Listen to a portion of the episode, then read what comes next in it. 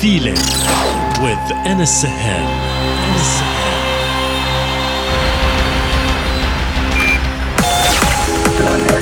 connected, connected. Trance